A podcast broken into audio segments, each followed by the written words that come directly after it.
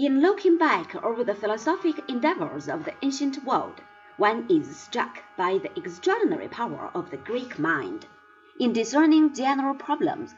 Plato has said that the beginning of philosophy lies in puzzlement, and this capacity to be struck with wonder and amazement the Greeks of early times possessed to an unusual degree. The general notion of inquiry and research is one of the great Greek inventions that has shaped the Western world.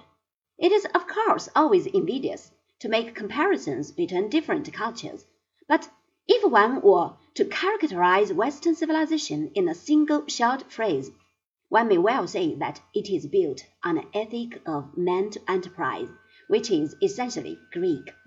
The other vital feature of Greek philosophy is that it basically aims at publicity.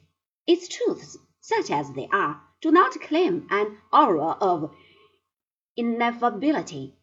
From the beginning, great emphasis attaches to language and communication.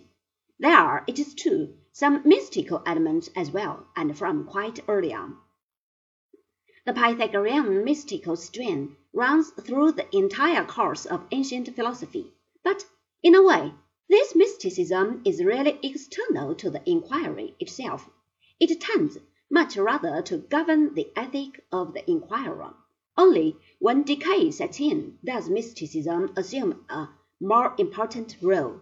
As we suggested in discussing Plotinus, mysticism is opposed to the spirit of Greek philosophy.